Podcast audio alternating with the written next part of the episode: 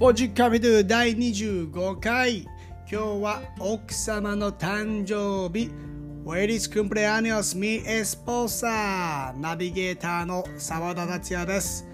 ステイホーム中なので手料理と弾き語りのバースデーソングのプレゼントを予定していますが明日発表会ということになりました。ちょっと今日はバタバタしてました。えー、小学6年生カナン先生のおかげでかなり早く弾けるようになりましたよ。23歳の誕生日おめでとうございます。さて昨日は沖縄県宮古島とつないでインディペンデントジャパン宮古島のコーチと選手に出演してもらいましたが今日も気分だけでも Go to Travel! 同じく沖縄県の石垣島とつないでみたいと思います。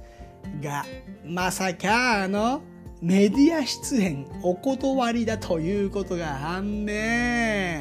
前回の配信にも話題が出てきたキッチンカーかつては浜松市を拠点に僕がオーナーを務めていた移動式カフェドミンゴコーヒー店。現在は石垣島へと渡りまして安子オーナーにバトンタッチしたんですが安子さんガチで喋れないとガチ NG が出ました。朝から電話をつないで話をしていたんですが本当に勘弁してほしいということで、まあ、近況をインタビューしたので代読させていただきます。市長がいなくてね副市長みたいなね。おい安子。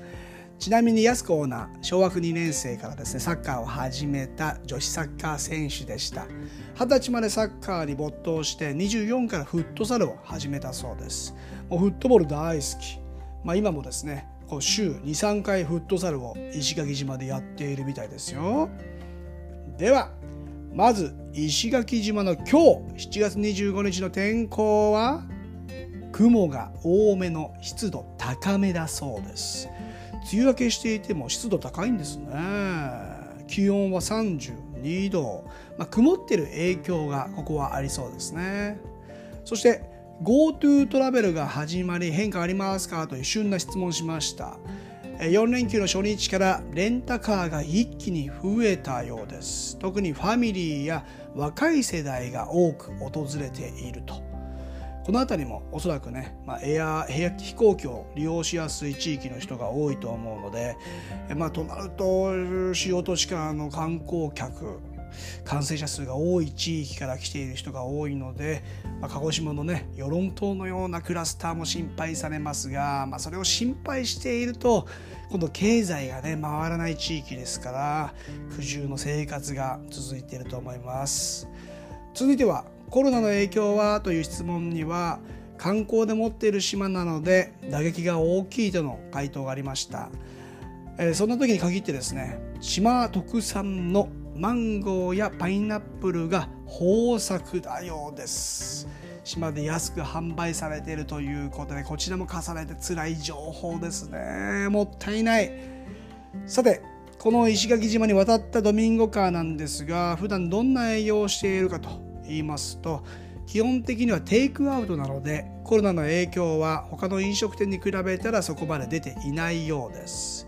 午前11時から18時まで石垣島西側に位置する名倉という海沿いで営業しています。たまにお水屋さんとかですね。あとはプロ野球のキャンプ中とかサッカーの試合に出店したりもしています。ドミンゴコーヒー店、えインスタグラムやってます。最新の情報はそこから見ることができますのでぜひフォローをお願いします、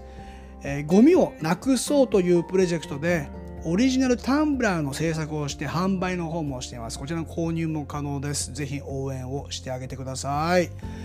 22歳の時に1年間石垣島のリゾートホテルに勤めてそこから移住熱が高まってきまして、ま、サーフィンの方もやるんですがとにかく海の近くに住みたいってなってあの石垣の景色が忘れられなかったようです。今後のビジョンは、えー、地元のお客さんが8割ほどなので観光客に来てもらえるようなメニューを打ち出したいと構想しているようです。えー、観光客が足を運びそうなんですけど実は違うんですねベンツのトランスポーターに、えー、ルースイ・ソンブラ LS のロゴビジュアル的にはですね、まあ、観光客がわーっと足を止めそうなんですが現実は違うそうですよ。まあ、全国版のテレビで紹介されたらね一気に問題は解消しそうなんですが歴史ある島ですしそれなりに話題性のある店はね多いと思います近海で取れる魚を出す店や石垣牛など地元のものを出しているところが人気だそうです。あとは島の人はもっぱら食堂か安く飲める居酒屋を多く利用しているとかです。うん、まあ、僕ならですねテキーラを前面に出すかな。コーヒーとは違った目的の人たちをいざなうテキーラ。瓶のビールとかも出しながらショットでガツンとね陽気な思い出作り in 石垣島みたいな。うんまあ僕が次に店を出すならテキーラ専門店がいいかなと思っているだけなんですけどね。手作りのリアカーで屋台みたいな感じですね。うんアルゼンチンのお肉アサド BBQ のお肉を横で焼いて匂い作戦作戦も仕掛けながら、じゃないかなと思ってます。まあ、圧倒数で言ってもコーヒーの販売は数がポイントだと思うので島の人口プラス観光客その倍数から言ってもアルコール路線は売り上げにリンクしそうかなと思ってるんですけどね。コーヒーの8割は島の人っていうのができているのなら観光客は何を求めてくるのかなと、えー、島の焼酎せんべろとか1,000円で飲み放題というのがあるんですがえー、観光客はなんか飲みそうなねイメージもありますからね、まあ、あくまでも僕の想像の中で現実はねそう簡単ではないと思います。今回は残念ながら声の出演は叶いませんでしたが現地に行けば声を聞けます。やすコーナーはどんな人なのか美白小麦色うんね。今後は石垣島に行く方行ってみたいと思っている方はドミンゴカーを見つけてみて島の生活を楽しんでみてください。気分だけでも Go to Travel 今回は沖縄県石垣島に移住した移動式カフェドミンゴコーヒー店オーナーさんにインタビューしました。インスタグラムのフォローもよろしくお願いします。ここまでのお相手は澤田達也でした。Muchas gracias. Chao. Adios.